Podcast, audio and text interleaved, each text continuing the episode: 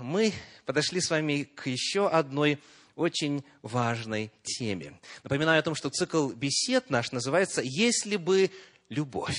Троеточие. «Если бы любовь». И тема сегодня, тема номер пять – анатомия конфликта. Вот что о конфликтах, о размолках говорит Алексей Толстой, написавший стихотворение в 1856 году. «Не верь мне, друг, когда в избытке горя я говорю, что разлюбил тебя. В отлива час не верь измене моря, оно к земле воротится, любя. Уж я тоскую прежней страсти полной, мою свободу вновь тебе отдам – и уж бегут с обратным шумом волны издалека к любимым берегам. Так поэт передает известное маятникообразное движение во взаимоотношениях. Иногда близость, иногда чуть подальше, потом снова близость и снова подальше. Бывает и горе, бывает и разочарование, бывают и недомолвки, бывают и конфликты. Это, согласно мысли поэта, часть жизни. Но главное, что море всегда возвращается в свои берега. Еще один интересный взгляд, когда мы посмотрим на поэзию, в данном случае современную, автор Сильва Капутикян. «Но почему ты не остался?» Сказала я, «Прощай, не жди». «Но как же ты со мной расстался?» Моим словам наперекор глазам не застилали слезы?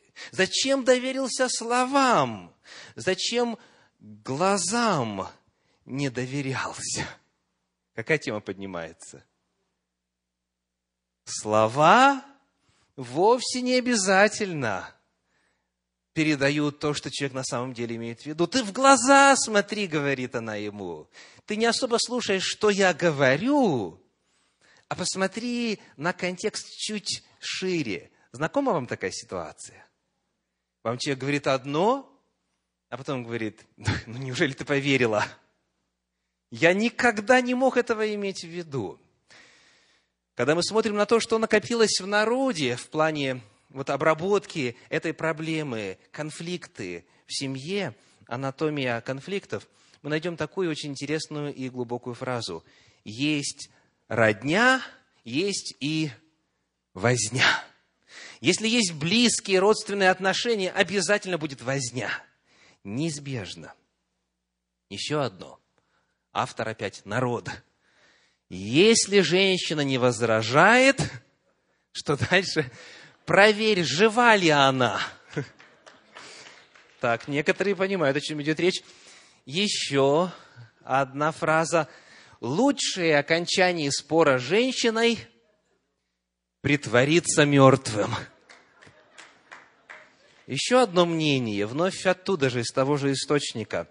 Для того, чтобы сохранить хорошую фигуру и хорошие отношения, нужно совершить одно и то же действие. Какое? Вовремя закрыть рот. Молчание золота. И этот рецепт, как мы видели сегодня в ролике перед дискуссионным клубом, он в действительности эффективен. Рассказывают историю о том, как однажды по улице шел молодой человек, и продавец цветов, продавец букетов окликает его, говорит, «Молодой человек, купите цветы своей жене». Тот в ответ говорит, «Нет у меня никакой жены». И тогда продавец говорит, ну купите для своей возлюбленной. Он говорит, нет у меня никакой возлюбленной. Продавец не растерялся. Ну тогда купите для себя в честь того, что вы живете такой беззаботной и веселой жизнью. Потому что когда появится она, возлюбленная ли, жена ли, эта беззаботная жизнь закончится. Как вам эта фотография? Вот здесь роли явно различимы, правда? Где он, где она, не спутать.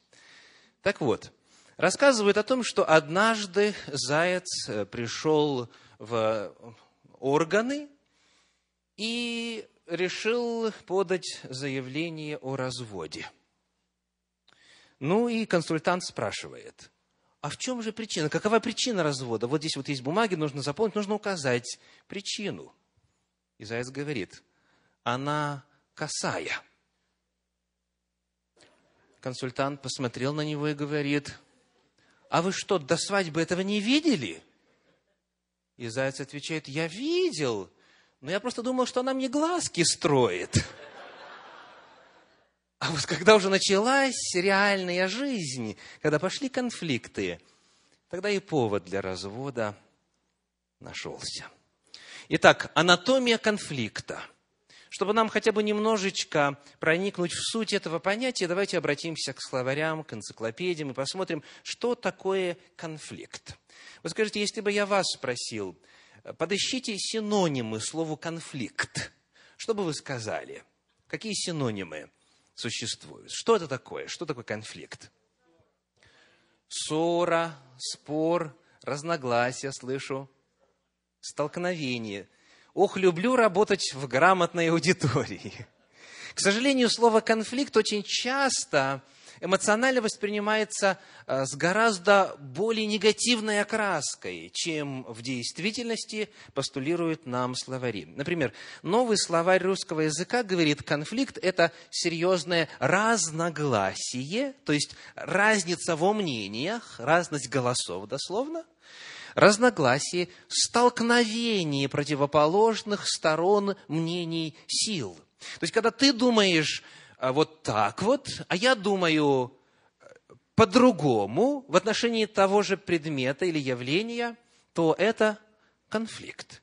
То есть конфликт – это вовсе не обязательно драка. Конфликт – это вовсе не обязательно размолвка или ссора, или негативные отношения. Нет. Конфликт – это сам факт столкновения, различий, разномыслий. Еще одно определение из Большой советской энциклопедии. Конфликт от латинского конфликтус, дословно столкновение. Столкновение противоположных интересов, взглядов, стремлений, серьезное разногласие, острый спор, приводящий к борьбе. Но обратите внимание, что вот эта последняя фраза, она не является определением конфликта. То есть, иными словами, серьезное разногласие, острый спор, приводящий к борьбе, это вовсе не обязательно данность по самому значению, по самой этимологии. Это то, во что конфликт может вылиться. Итак, конфликт – это объективный факт разногласий, разных мнений, разных установок, разных стремлений, интересов, взглядов, противоположных сторон, сил и так далее. И вот нам в первую очередь сегодня нужно осознать, прояснить и принять для себя тот факт, что реальность, как она устроена Всевышним, она изначально подразумевает конфликты.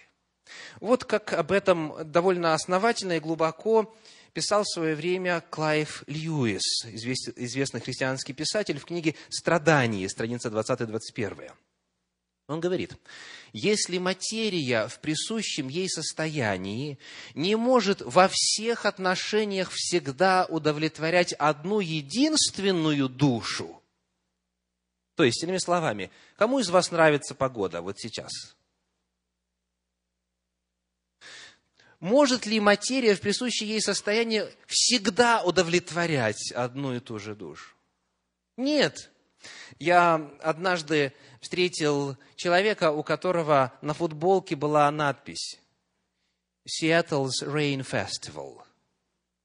Фестиваль дождя в Сиэтле. И дальше дата. January, 30, uh, I mean, January 1st, December 31st. С 1 января по 31 декабря. Фестиваль дождя в Сиэтле, круглый год – может ли погода в самых жарких странах постоянно удовлетворять одного человека? Дальше он пишет. Если материя не может всегда удовлетворять одну единственную душу, насколько менее возможно для материи Вселенной в любой момент времени быть распределенной так, чтобы она была равноудобной и приятное для каждого члена общества. Один молится, Господи, дай дождь, мои помидоры погибают там, или пшеница, или все что угодно. Другой молится, Господи, дай солнышко, загорать хочу. Невозможно, чтобы в рамках одного и того же состояния, погоды, материи, обстоятельств вокруг нас, двух, двоих одновременно материя удовлетворяла. И дальше он пишет, если, кам, если камешек лежит там, где я хочу, он не может лежать там, где вы хотите, разве что желания наши случайно совпадут. Это совсем не зло. Без этого не было бы всех тех уступок, жертв и бескорыстия, без которых любви, доброте и деликатности не выразить себя. Правда красиво? Но именно это, дальше пишет он, открывает путь и величайшему злу, соперничеству и вражде. То есть, во-первых, нам необходимо с вами согласиться с тем, что жизнь так устроена, что даже одного человека она не в состоянии удовлетворять всегда, во всякий момент времени. Тем более, когда у нас появляются две личности, два мнения, две перспективы, два желания, две цели и так далее. Это тем более крайне мало вероятно. Потому мы должны быть, в первую очередь, реалистами. И понимать, что конфликты, в смысле столкновения разных взглядов, ожиданий и интересов, это естественная часть и фон нашего бытия. Согласны? Вот если это нам удастся осмыслить и принять, то уже намного легче будет строить и выстраивать во взаимоотношениях ту самую Божью любовь. Итак, первый тезис сегодня. Конфликт – это дело естественное. Конфликт – это понятие объективное и неизбежное. Далее. Посмотрим на иные причины, по которым возникают конфликты. Помимо того, что материя вокруг нас себя ведет не всегда для всех нас, как мы хотели бы. Книга Экклесиаст, 7 глава, 20 стих говорит, Экклесиаст 7, 20. «Нет человека праведного на земле, который делал бы добро и не грешил бы». Нет человека, который не грешил бы, который делал бы добро и не грешил бы. Еще одно заявление тоже абсолютного характера. Послание к римлянам, 3 глава, 23 стих, римлянам 3, 23. «Потому что все согрешили и лишены славы Божьей». Все мы с вами грешники. Все мы с вами нарушаем и Божью волю, и понятие нравственности, и принципы взаимоотношений. Еще одно очень важное заявление. Послание Иакова, 3 глава, стихи 1 и 2. 3 глава, 1 и 2 стих. «Братья мои, немногие делайтесь учителями, зная, что мы подвергнемся большему осуждению, ибо все мы много согрешаем. Давайте вместе прочитаем, если вы верите. Слух. Ибо все мы много согрешаем. Неужели это касается и вашей возлюбленной также? Неужели это касается вашего возлюбленного также? А как в отношении женихов и невесты? Неужели это на самом деле так? Ваша жена, будущая, не идеальна? Она много согрешает, она много уже нагрешила, и еще сколько нагрешит? И дальше сказано, человек, кто не согрешает в слове, тот человек совершенный, могущий обуздать и все тело. То есть, Священное Писание вновь призывает нас к чему? К реальной оценке обстоятельств вокруг нас. Мы все грешники. По природе мы унаследовали грех, так называемый первородный грех, от наших родителей, в конечном итоге от Адама и Евы. Мы все много согрешаем. И потому, смотря на своего мужа, смотря на свою жену, мы должны об этом всегда помнить. И не удивляться, если вдруг он или она что-нибудь нам сказанет не то. Если вдруг он или она подведет. Если вдруг обманет. Если вдруг станет манипулировать нами. Она ведет себя, он ведет себя естественно. А чего же удивляетесь? Но главное, что это ведь и вас, дорогих, касается тоже. Вот тех, кто жалуется, что моя жена манипулятивна, что мой муж тиран, вы же тоже грешники, да? Вы тоже в этой категории, потому что нет праведного ни одного, и вас, включая в том числе. Рассказывают историю о том, как однажды одна пожилая пара, уже насладившись жизнью и прекрасно друг друга зная и понимая, встретилась со следующей ситуацией. Э, муж стал полагать, что у жены резко ухудшилась проблема со слухом. И вот он пошел к семейному врачу и говорит, у моей жены со слухом вообще стало плохо, и я ей говорю, она не слышит. Что делать? И он говорит, давайте мы назначим прием, вот через две недели. А пока вы сделаете несколько мягких таких тестов, чтобы вот оценить э, масштаб проблемы, чтобы узнать, насколько в действительности у нее проблема со слухом. И сделайте так. Вы встанете на расстоянии 40 футов, потом 30, потом 20, потом 10, и потом прямо рядом с ней, и произносите одним и тем же вот э, тоном и тембром и громкостью голоса как одну фразу и посмотрите, вот на каком расстоянии она уже слышит. Он так и сделал. Он встал а, в гостиной, вот подальше. Она в это время готовила что-то на кухне. И он говорит, жена, а что сегодня на ужин? Ответ ни звука. Он приблизился, на, теперь на 30 футов подошел, и вновь, жена, а что сегодня на ужин?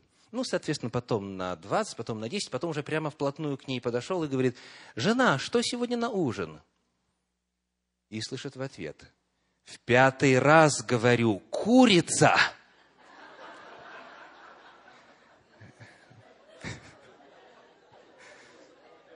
Скажите, какая проблема здесь была только что продемонстрирована? У кого проблемы со слухом? Вы знаете, это как раз то, о чем Иисус Христос говорил в свое время в Нагорной проповеди. Как ты осуждаешь своего ближнего за сучок в его глазу, в то время как в своем глазу не видишь что? Бревна не видишь. Это всем нам свойственно, потому будем помнить, что помимо объективных конфликтов, которые заданы самой жизнью, есть еще и конфликты, заданные нашей греховной природой. И это может быть наша жена, это могут быть мужья, это э, может быть одна или другая сторона. Но это тоже объективная реальность. Поэтому этого надо ждать. Пожалуйста, не удивляйтесь. Посмотрим теперь, как, согласно Библии, действует механизм э, появления конфликта. Вот теперь уже на субъективном уровне как вот появляется то, что потом перерастает в ссоры и бывает дальше в расставание, бывает дальше в разделение, бывает даже и в разводы. Приглашаю вас открыть книгу послание апостола Иакова, четвертую главу, где мы прочитаем первые два стиха. Четвертая глава, первые два стиха. «Откуда у вас вражды и распри? Не отсюда ли от вожделений ваших, воюющих в членах ваших. Желаете и не имеете. Убиваете и завидуете, и не можете достигнуть. Припираетесь и враждуете, и не имеете, потому что не просите. Посмотрим на ключевые термины здесь, во-первых, по первому стиху. Посмотрим, какая тема здесь рассматривается. У нас есть слово «вражда», откуда у вас вражды, откуда у вас вражда. И в подлиннике слово вражда – это греческое полемос. Знакомо звучит? Полемос. Отсюда полемика в русском языке. Но вот само слово полемос в словарях переводится так. Война, битва, раздор и конфликт. Одно из значений – конфликт. Второе слово у нас какое? Распри. Слово распри в подлиннике «махе». И оно тоже, по крайней мере, в сленге, в русском языке употребляется. «Махе» означает ссора и тоже конфликт. То есть Иаков на наше счастье как раз пишет на эту самую тему. На какую тему? Анатомия конфликта. Итак, вот что он говорит. Каковы причины конфликта, теперь уже внутреннего конфликта? Каковы? Он говорит, Не отсюда ли, то есть откуда у вас вражды и распри? Не отсюда ли от вожделений ваших, воюющих в членах ваших? В членах, значит, внутри, э, в членах тела имеется в виду, так, внутри человеческого естества. Итак, вожделение, от вожделений, вот отсюда происходят конфликты. И слово вожделение тоже нам знакомо по звучанию, это греческое «гедоне». Какое слово произошло отсюда? Гедонизм в русском языке. Гедонизм – это одно из направлений э, философии в Греции. Так вот, переводится так – удовольствие, страсть, похоть. То есть речь идет о желаниях человека, о его таких вот порою самых сильных, э, самых неизбывных, очень ярко выраженных желаниях и стремлениях. То есть у человека есть ожидание чего-то, ему чего-то хочется – он себе как-то представляет ситуацию, у него есть определенные намерения, и он вот уже весь, а, как говорится, страстью полный и так далее, идет домой в ожидании вот определенного образца поведения. И дальше что происходит? Следующий стих, второй стих. «Желаете и не имеете». Конфликт появляется тогда, когда человек ожидает, что к нему будут относиться определенным образом. Ожидает, что жена или муж должны то-то сказать или то-то сделать. И когда эти желания, эти вожделения не удовлетворяются, вот тут все и начинается. И хуже-то всего то, что редко кто прямым текстом говорит. В чем суть? Некоторые даже и сами себе отчет не дают в том, что же их так вот вывело из себя – и начинается, начинаются придирки, начинаются всевозможные деструктивные форматы попытки решения этой проблемы. Все потому, что есть столкновение, есть разница в идеях, разница в взглядах, и желание человека осталось неудовлетворенным. Вот это анатомия конфликта с точки зрения субъективной реакции. Потому, с одной стороны, вроде бы все просто. Откажись от желаний, и пропадет внутренний конфликт. А если мы возьмем и свои желания приведем в соответствии с волей Божьей и будем желать реального, желать достижимого, желать законного, желать Божьего, благого, угодного, совершенного, то тогда у нас будет намного меньше конфликтов, при условии, что и вторая сторона тоже согласна жить по воле Божьей. Говоря о том, что не все желания удовлетворяются в нашей жизни, я вспоминаю рассказ о том, как во время празднования шестидесятилетия своего, что параллельно было и празднованием 35 лет совместной жизни, муж и жена вот в возрасте 60 лет вдруг обнаружили, что их праздник почтила своим визитом гостья, волшебная гостья, фея – ну и как водится в сказках, она говорит, у вас есть по одному желанию, у тебя жена одно, и у тебя муж одно. И желание будет удовлетворено. И вот жена подумала, подумала и говорит, муж мне всю жизнь, все 35 лет совместной жизни обещал кругосветное путешествие, но так и не накопил.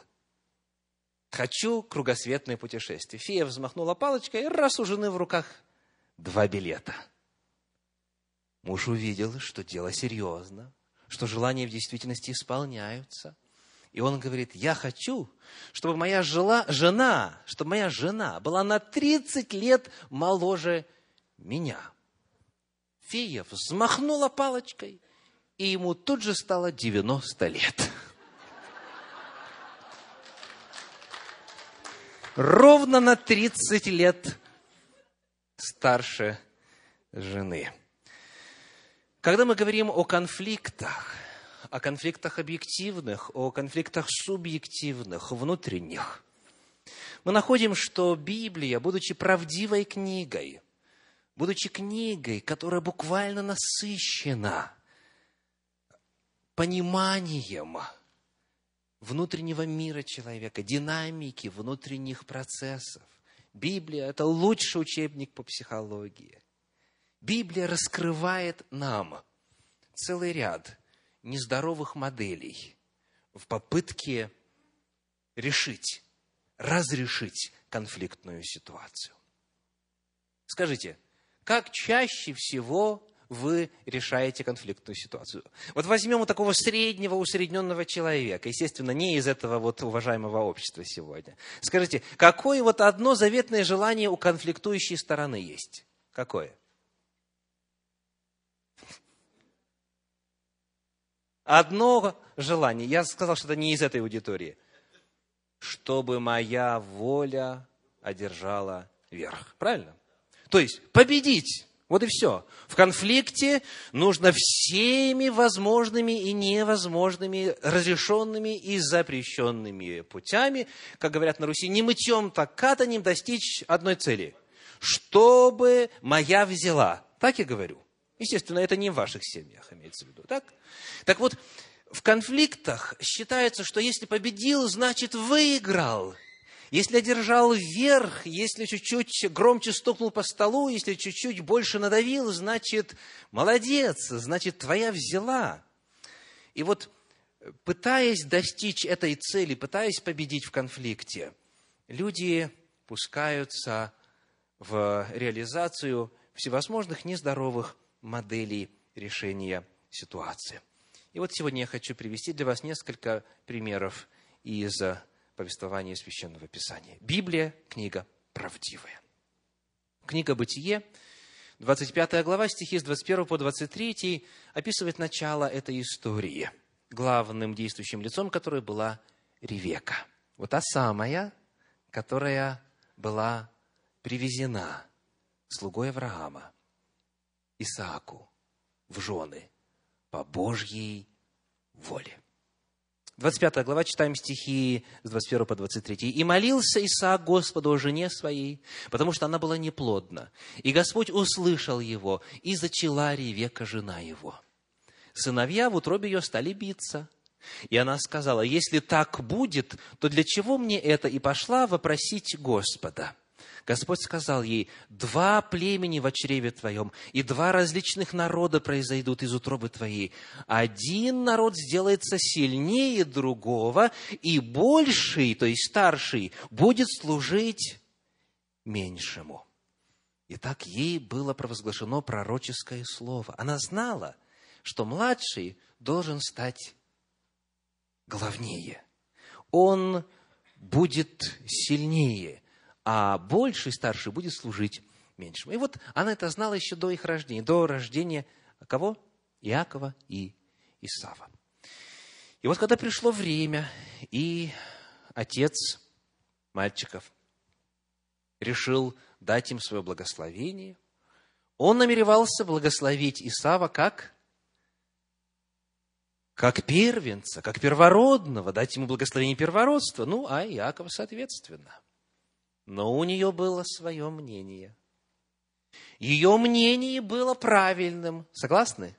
Она от Бога получила это откровение. Но давайте посмотрим, как она добивается своего. То есть это конфликт. Исаак хочет вот так сделать, а она хочет прямо противоположное сделать. И вот что она делает. Она идет на обман – она говорит сыну, я приготовлю пищу, я приготовлю этого козленка, я знаю, что отцу нравится, он ни о чем не догадается. Поскольку Исав косматый, возьми кожу э, ягнят, козлят, э, точнее, и обложи себе руки и шею, если он тебя ощупает, надень одежду своего старшего брата, и все. И так и произошло. То есть она идет на обман только лишь, чтобы добиться своего даже если она права. И вот когда это все вскрывается, когда обман становится известным, и Исаф наполняется желанием мести, в 27 главе книги «Бытие», 42 стиха и далее до 2 стиха 28 главы описывается история так. «И пересказаны были Ревеке слова Исава, старшего сына ее. И она послала и призвала младшего сына своего, Иакова, и сказала ему, вот Исав, брат твой, грозит убить тебя. И теперь, сын мой, послушайся слов моих. Встань, беги к Лавану, брату моему в Харана, и поживи у него несколько времени, пока утолится ярость брата твоего пока утолится гнев брата твоего на тебя, и он позабудет, что ты сделал ему. Тогда я пошлю и возьму тебя оттуда. Для чего мне в один день лишиться обоих вас? Пока сделаем паузу. Итак, что происходит? Она с сыном договорилась. Она говорит, благо, есть у меня родня. Пойди к моему брату, пойди туда к моим родственникам, поживи у них, там дело уляжется, Исав забудет, и потом мы вернемся, и все будет хорошо. То есть у нее есть план. Скажите, как вы, благоверные жены, поступили бы, имея план? Ведь надо же как-то мужа организовать на согласии с этим идеальным планом, правда? Что надо было бы сделать? Как правильно следовало бы поступить? Сказать, Исаак, дорогой, прости меня. Я тебя обманула. Я за твоей спиной провернула страшный грех, но теперь я каюсь, и я хочу тебе сообщить, что наш младший сын подвергается страшной опасности, потому что Исав взбешен, и он грозится убить Иакова. Давай посидим и подумаем, что можно было бы сделать, чтобы нам не лишаться сыновей. Скажите, правильно было бы вот так вот вопрос поставить? Это как бы логично, правда? То есть есть проблема, садимся – раз мы одна плоть, раз мы едины, раз мы служим друг другу, раз мы любим друг друга, то когда есть проблема, мы ее обсуждаем, мы вместе ищем мудрости, мы советуемся, мы Господа вопрошаем. Но вместо этого она действует совершенно по-другому. Вот что мы читаем дальше. 46 стих 27 главы. «И сказала Ревека Исааку, «Я жизни не рада от дочерей хитейских, если Иаков возьмет жену из дочерей хитейских, каковы эти, из дочерей этой земли, то к чему мне и жить? Скажите, а эта тема откуда вдруг взялась? Причем здесь женитьба Иакова? То есть она мужу имплантирует мысль. Слушай, если и младший наш создаст э, брачный союз с дочерями хитейскими, как вот Исав сделал, то тогда что она говорит о себе? К чему мне и жизнь? Она говорит, я тебе дорога, мое здоровье для тебя что-то значит, а как насчет моей жизни? Представь, что будет, если вот он возьмет и женится. естественно, благочестивый патриарх сразу сообразил, где найти лучшую невесту. Читаем дальше. 28 глава, 1 стих. «И призвал Исаак Иакова, и благословил его, и заповедал ему». То есть это вот его, он думает, что это его решение, представляете? Он думает, что это ему пришло откровение, что он глава семьи, и вот он сейчас э, поступает, как он считает нужным. И благословил его, и заповедал ему, и сказал, «Не бери себе жены из дочерей ханаанских, Встань, пойди в Месопотамию, в дом Вафуила, отца матери твоей, и возьми себе жену оттуда, из дочерей Лавана, брата матери твоей. Аллилуйя, говорит Ревека. Я победила. То есть, смотрите, что происходит? Это манипуляция. Вместо открытости, вместо откровенности, вместо совместного обсуждения, вместо полюбовного решения проблемы, речь идет вот таких вот нечестных способах игры. Библия – правдивая книга. Еще несколько примеров нездоровых моделей. Я, когда готовился, у меня, к сожалению, не было времени э, о мужчинах найти примеры в Священном Писании. Вот, ну, может быть, как-то в другой раз. Жена Самсона. Книга Судей, 14 глава, стихи с 12 по 17. 14 глава с 12 по 18. И сказал им Самсон, «Загадаю я вам загадку. Если вы отгадаете мне ее в семь дней пира и отгадаете верно, то я дам вам тридцать синдонов и тридцать перемен одежд. Если же не сможете отгадать мне, то вы дайте мне тридцать синдонов и тридцать перемен одежд». Они сказали ему, «Загадай загадку твою, послушаем». И сказал им, «Из ядущего вышло едомое, и из сильного вышло сладкое, и не могли отгадать загадку в три дня». В седьмой день сказали они жене Самсоновой, «Уговори мужа твоего, чтобы он разгадал нам загадку, иначе сожжем огнем тебя и дом отца твоего. Разве вы призвали нас, чтобы обобрать нас?»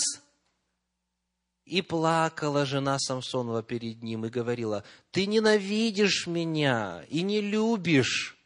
Ты загадал загадку сынам народа моего, а мне не разгадаешь ее». Он сказал, «И отцу моему и матери моей не разгадал ее, и тебе ли разгадаю?» И плакала она перед ним семь дней, в которые продолжался у них пир. Ну, кто бы выдержал? Пир идет, свадебный пир. Семь дней. Наконец, в седьмой день разгадал ей, ибо она усиленно просила его. Она разгадала загадку сынам народа своего. Скажите, что она могла бы сделать? Как правильнее было бы поступить? Обратите внимание, она не говорит о том, что ей жизни, ее жизни опасность угрожает. Она не говорит, что вот эти так называемые вот свадебные друзья, они э, грозятся спалить дом ее, ее э, сжечь, отца и так далее. Как вы думаете, если бы Самсон об этом узнал, о том, что опасность жизни грозит его невесте, он отреагировал бы? Благо, силы у него было достаточно, правда? То есть, если бы она откровенно просто рассказала вот так и так, мне, конечно, крайне неудобно, что я тебя вот ставлю в такую ситуацию, но я сама заложница, это не моя вина. Давай подумаем, что можно сделать. Я уверен, что Дух Господень сошел бы на, на Самсона, когда полагается, и в нужной мере, и он бы решил эту проблему в два счета. Но вместо этого она начинает вот применять деструктивные, нездоровые модели, начинает плакать и плакать и плакать и плакать и плакать и плакать. И добивается своего, конечно. Еще один пример из жизни Самсона. У него появилась потом другая женщина, Далида. Ту э, невесту в конечном итоге сожгли таки. По другой причине, правда. Книга Судьи, 16 глава, стихи с 15 по 17. 16 глава, с 15 по 17. И сказала ему Далида, «Как же ты говоришь, люблю тебя, а сердце твое не со мною? Вот ты трижды обманул меня и не сказал мне, в чем великая сила твоя». И как она словами своими тяготила его всякий день и мучила его. У кого такое было, мужья? Поднимите руку, пожалуйста. Нет, не поднимайте. То душе его тяжело стало, как до смерти. Вот такое бывает. Сказано словами его, тяготила его, словами своими тяготила его всякий день и мучила. И дальше читаем 17 стих.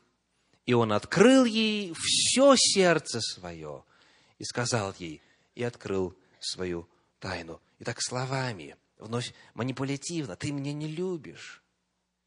Твои слова ничего не стоят. И каждый день одно и то же, одно и то же. Как это описывается в книге Псалтирь? Помните 21 глава?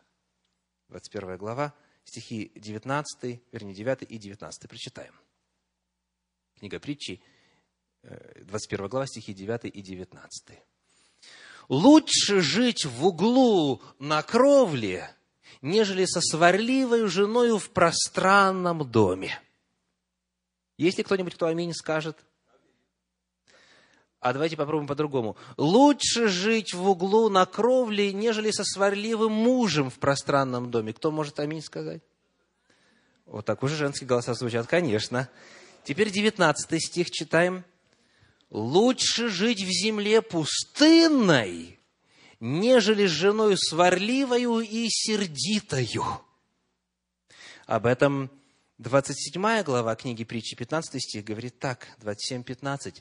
«Непрестанная капель с 1 января по 31 декабря Непрестанная капель в дождливый день и сварливая жена равны. Как это у нас называется на Руси? Что делает жена? Пилит. Пилит. Как говорится, наживую. Ну, это все, как говорится, народное творчество. Мы не знаем, так это или нет. Естественно, все, что я сказал, в равной мере может быть отнесено и к мужьям. Все зависит от характера, от ситуации, от темперамента и так далее. Но примеры, которые вот э, я успел подготовить сегодня, они касаются женщин. Это в явной степени и в равной степени относится к мужчинам также, потому что мы все много согрешаем. Это были некоторые нездоровые модели. И в частности, сварливая жена, которая непрестанная капель. Она одно и то же твердит, твердит, твердит. Она берет измором, потому что ей главное добиться своего. Рассказывают историю, как однажды в телефонной будке стоял молодой человек, и он разговаривал по телефону. Так, по крайней мере, это э, выглядело со стороны. И уже длинная очередь выстроилась, и вдруг народ обратил внимание на то, что э, молодой человек э, фактически просто стоит и держит трубку, не разговаривает. И, и народ стал возмущаться и говорят, молодой человек, вы уже полчаса держите трубку, не разговариваете, нам звонить надо, уступите место. И он говорит, Ч -ч -ч, я разговариваю с женой. Он таки разговаривал с женой. Просто она говорила, а он слушал. Непрестанная капель в дождливый день. И такое бывает. То есть это все были примеры нездоровых, деструктивных, несозидательных э, путей, способов разрешения конфликтной ситуации. Есть, естественно, и иные. Но давайте теперь перейдем к тому, что можно было бы сделать для созидания, а, для, а не для разрушения. Во-первых, хочу напомнить цели супружества, которые открыты нам в Священном Писании. Мы о них говорили с вами во время третьей встречи, и вот э, я вспомню только один отрывочек, книга «Бытие», вторая глава, 18 стих – говорит, «И сказал Господь Бог, нехорошо быть человеку одному, сотворим ему помощника, соответственного ему». Вы помните, я рассказывал вам о том, что эта фраза «соответственного ему» в подлиннике на древнееврейском языке звучит так. «Эзер» – помощник «кенегдо». «Эзер кенегдо» и дословно означает что, кто помнит? Помощника против него. Помощника против него – то есть, эта фраза парадоксальна, конечно же, но она содержит очень глубокую истину. А именно, помимо всего иного, что эта фраза означает, речь идет о том, что только в семье мы можем друг другу помогать совершенствоваться. Почему?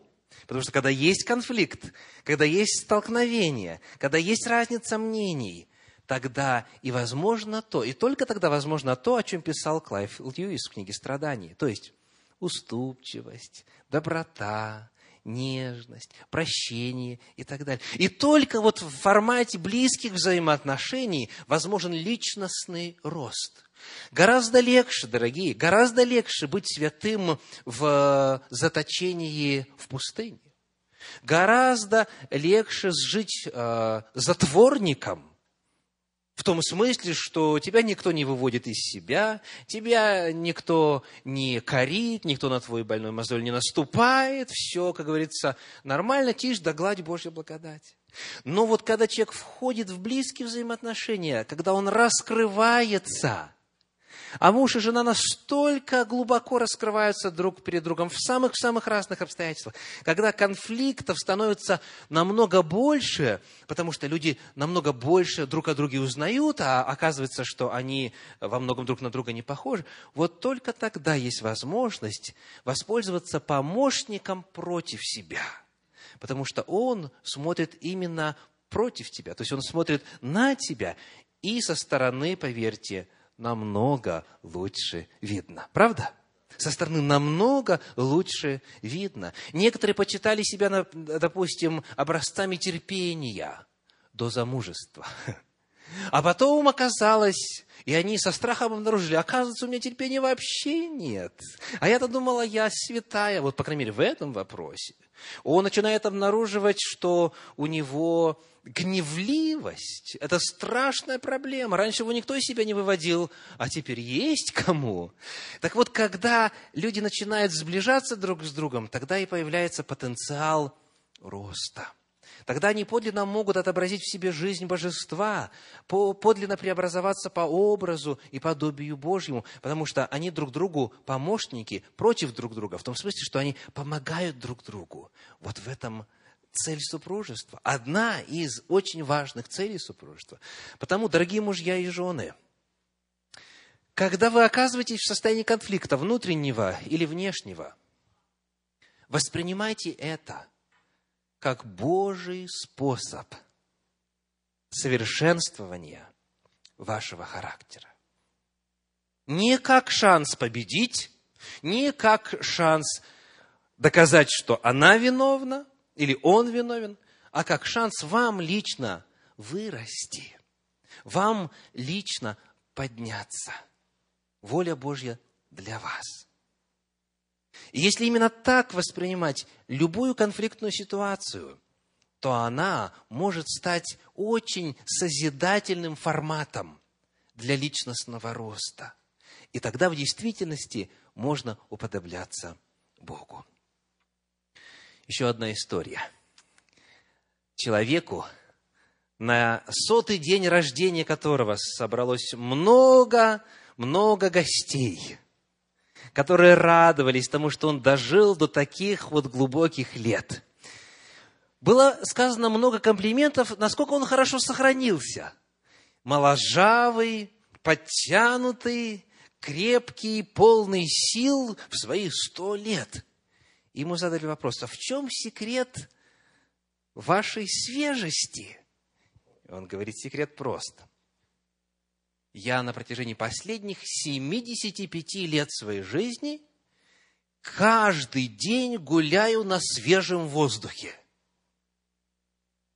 И все удивляются и говорят, вот это да.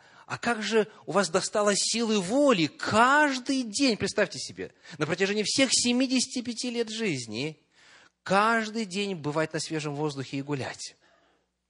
И он говорит, причина вот в чем – когда мы с моей возлюбленной поженились, то во время первой нашей совместной ночи, во время первой брачной ночи, мы договорились так, что если у нас будут какие-то разногласия и конфликты, то тот, кто виноват, если будет продемонстрировано, что он виноват или она, он должен идти из дома и гулять на свежем воздухе. И вы не представляете, он говорит, каждый день с тех самых пор я гуляю на протяжении вот уже 75 лет. Слава Богу за мою жену. Благодаря ей я не постарел, не растолстел, не заболел. Она меня держала в форме. Вот это настоящая жена. Она помощница против него. Вы знаете, на любую ситуацию можно посмотреть под разным углом зрения. Любую ситуацию можно превратить в трагедию, либо, наоборот, в потенциал для роста. Если мы помним, что мы грешны, если мы помним, что мы друг для друга даны для того, чтобы помогать друг другу совершенствоваться, тогда мы сможем постепенно реализовать в своих взаимоотношениях Божью модель. Какова же она? Я укажу сейчас несколько стратегий, которые открыты в Священном Писании, которые облегчили жизнь и решение конфликтов уже многим и многим семьям. И они обязательно помогут и всем нам сегодня. Итак, Божья модель. Первое. Первое послание Коринфянам, 13 глава стихи с 4 по 8. Это фундамент, это основа, это тот самый третий вид любви – агапы – который предписан всем супружеским парам.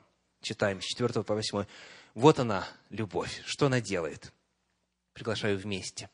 Любовь долготерпит, милосердствует, любовь не завидует, любовь не превозносится, не гордится, не бесчинствует, не ищет своего, не раздражается, не мыслит зла, не радуется неправде, а сорадуется истине. Все покрывает, всему верит, всего надеется, все переносит. Любовь никогда не перестает. Вот это, это главное, это фундамент, это то, на чем взаимоотношения призваны строиться. А теперь на этой базе несколько конкретных, несколько практических призывов. Книга Экклесиаст, 7 глава, стихи с 20 по 22.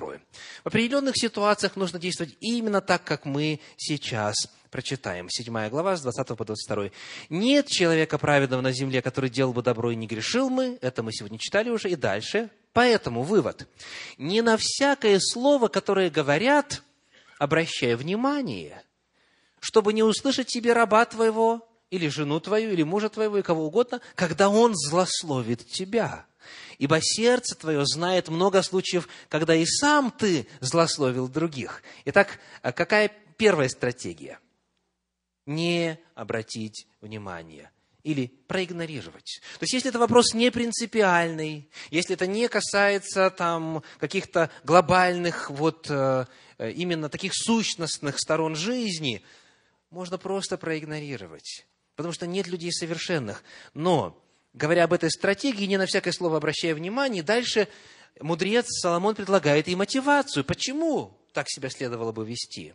Потому что сердце твое, он говорит, знает, что ты и сам много чего говорил, ты сам других злословил. Потому, пожалуйста, прежде чем, прежде чем осудить его или ее, вспомни себя. И ты тогда был очень рад, или ты был бы очень рад, человече, если бы на твое слово не обратили внимания, правда? Возможно, ты так и говорил. Да что ты привязалась к словам? Или зачем ты вот поверил словам? Вспомни, что ты сам такой же. Как сказано в послании к евреям в пятой главе, в первых двух стихах. Евреям 5 глава 1 2 стиха. «Ибо всякий первосвященник из человеков избираемый для человеков поставляется на служение Богу, чтобы приносить дары и жертвы за грехи». И вот ключевой момент. «Могущий что делать? Снисходить невежествующим и заблуждающим». Почему? Потому что и сам обложен немощью. То есть мы сами немощны в нравственном отношении – мы сами заблуждаемся, мы сами порой невежды, мы не во всем разбираемся. И потому надо об этом всегда помнить. То есть прежде чем открыть уста и что-то сказать, надо задать вопрос, а не стоит ли это проигнорировать? Не стоит ли не обратить внимания, помня за собой точно такой же грех?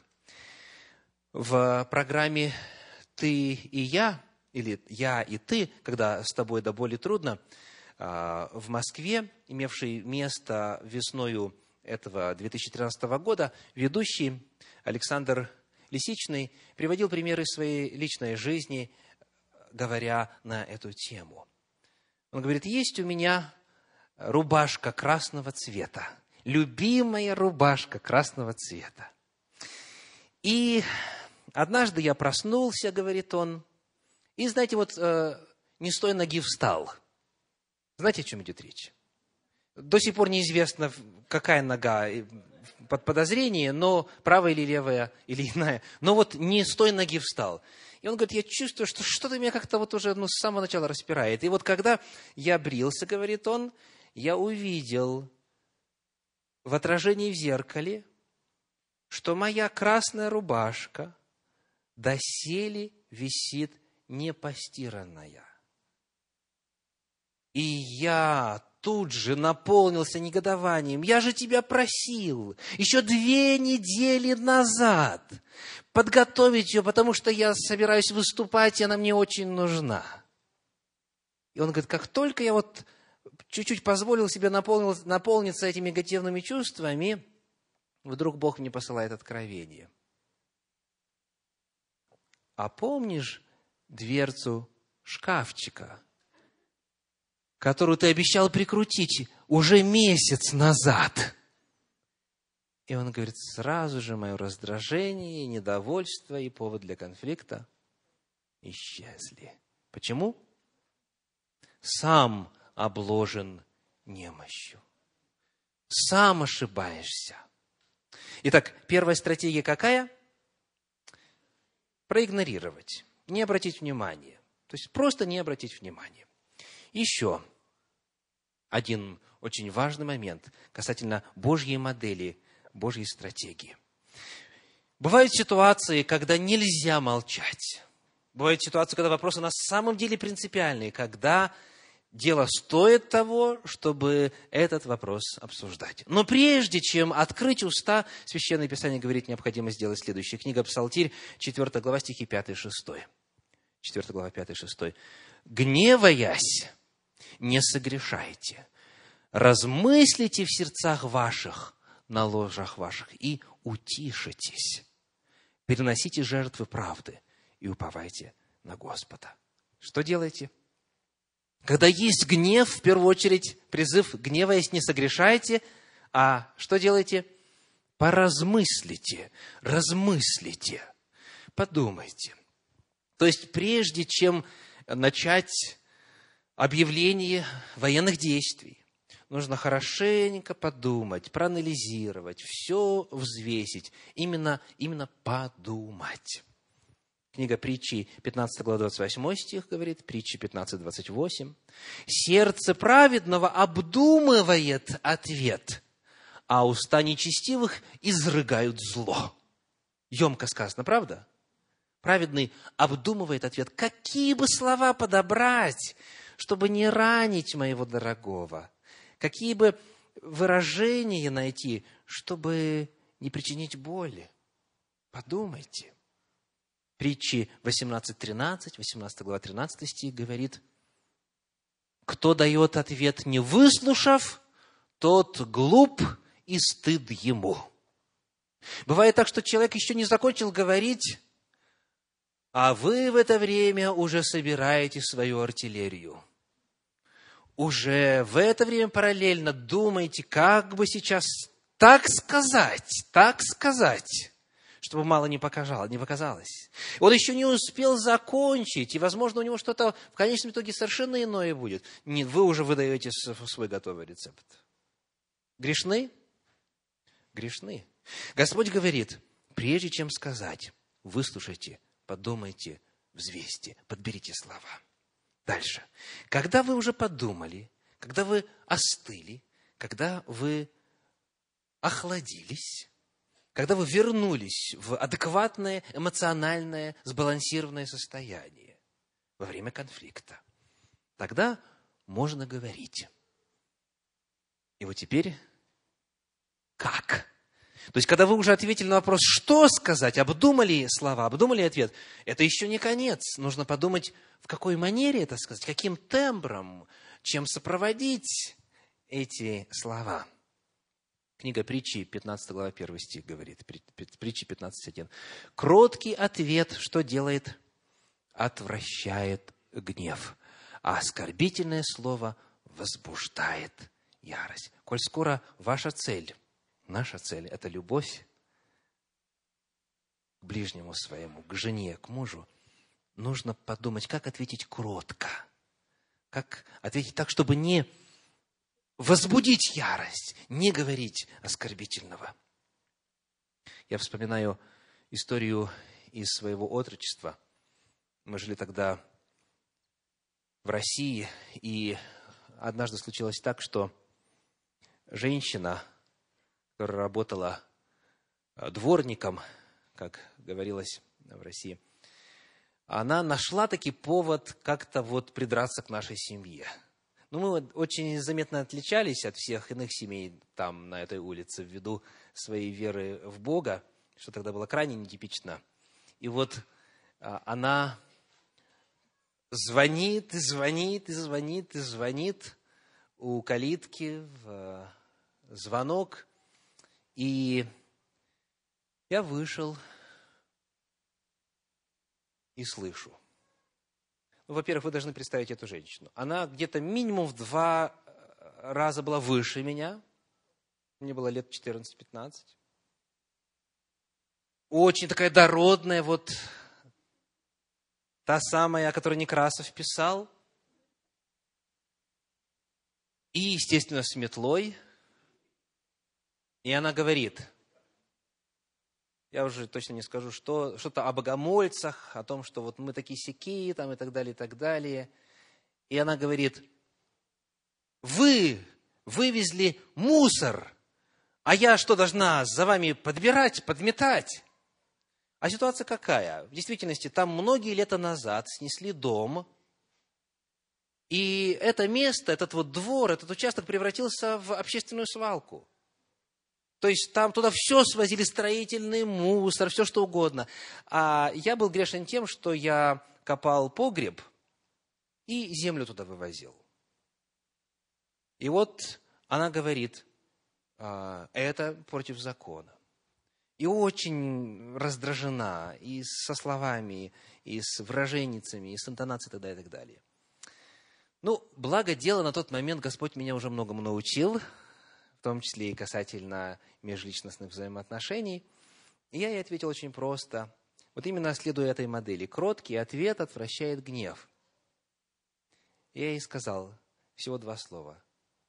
Хорошо, уберу.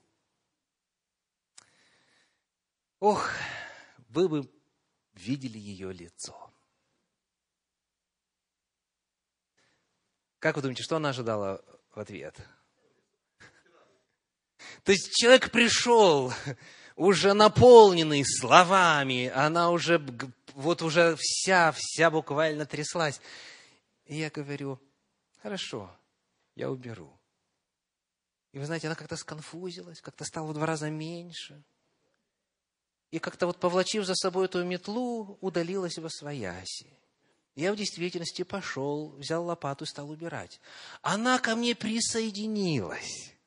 Мы стали прочищать это дело вместе. Она стала просить у меня прощения за свое неадекватное поведение.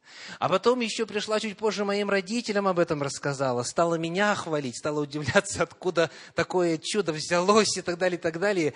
И в конечном итоге мы видели ее на богослужении в церкви. Конечно, я понимаю, что не все истории так заканчиваются. Конечно, есть злодеи, которым ваша тактичность и ваше смирение, ваша кротость, все нипочем. Но, по крайней мере, с этого начните. Итак, кроткий ответ отвращает гнев. Книга Экклесиаст, 9 глава, 17 стих, еще одно очень важное для нас заявление 9.17. Слова мудрых, высказанные как? Спокойно выслушиваются лучше, нежели крик властелина между глупыми. Правда, емко сказано? Слова сказанные спокойно. То есть, когда мы говорим в конфликтной ситуации, говорите, но с кротостью, но мудро, но спокойно, обсуждая ситуацию, проблему, не обвиняя друг друга и так далее. Послание в Ефес, 4 глава, стихи с 29 по 31. Ефесянам 4 глава, с 29 по 31.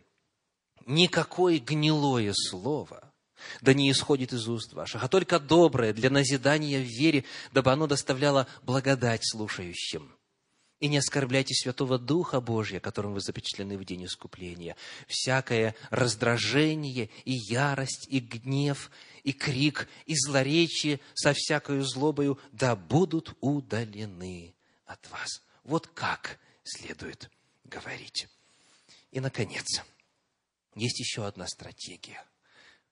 Помните, первое, что можно устраниться, можно не обратить внимания, можно проигнорировать. Второе, если это принципиальный вопрос и нужно говорить, тогда в первую очередь нужно подумать, тщательно взвесить, охладиться и затем э, очень кротко и с любовью и доброжелательно обсудить этот вопрос. Но есть еще одна стратегия, обладающая огромной силой. И это последнее на сегодня. Иезекииля 16 глава, стихи 62 и 63. Пророк Иезекииль, 16 глава, 62 и 63. «Я восстановлю союз мой с тобою, и узнаешь, что я Господь.